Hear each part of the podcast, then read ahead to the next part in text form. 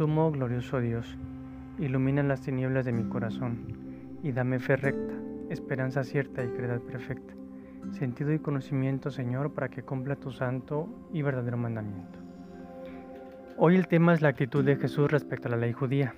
Él afirma, no creáis que he venido a abolir la ley y los profetas. No he venido a abolir, sino a dar plenitud. Mateo 5:17. Jesús, sin embargo, no quiere cancelar los mandamientos que dio el Señor por medio de Moisés, sino que quiere darles plenitud. Inmediatamente después añade que esta plenitud de la ley requiere una justicia mayor, una observancia más auténtica.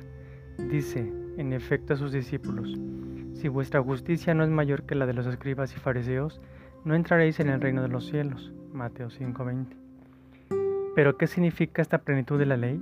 ¿Y esta justicia mayor en qué consiste? Jesús mismo nos responde con algunos ejemplos.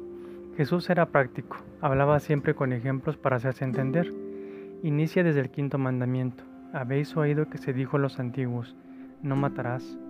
Pero yo os digo, todo el que se deja llevar de la cólera contra su hermano será procesado.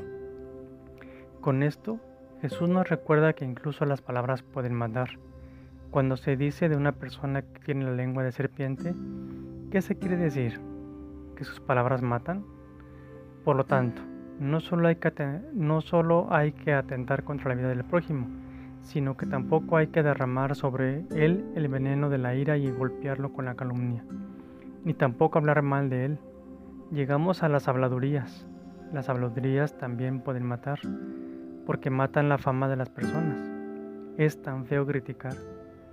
Al inicio puede parecer algo placentero, incluso divertido como chupar un caramelo, pero al final nos llena el corazón de amargura y nos envenena también a nosotros. Os digo la verdad, estoy convencido de que si cada uno de nosotros hiciese el propósito de evitar las críticas, al final llegaría a ser santo. A la luz de esta enseñanza, cada precepto revela su pleno significado como exigencia de amor, y todos se unen en el más grande mandamiento. Ama a Dios con todo el corazón y ama al prójimo como a ti mismo. Papa Francisco. Tomado del Ángelus, Plaza de San Pedro, domingo 16 de febrero de 2014.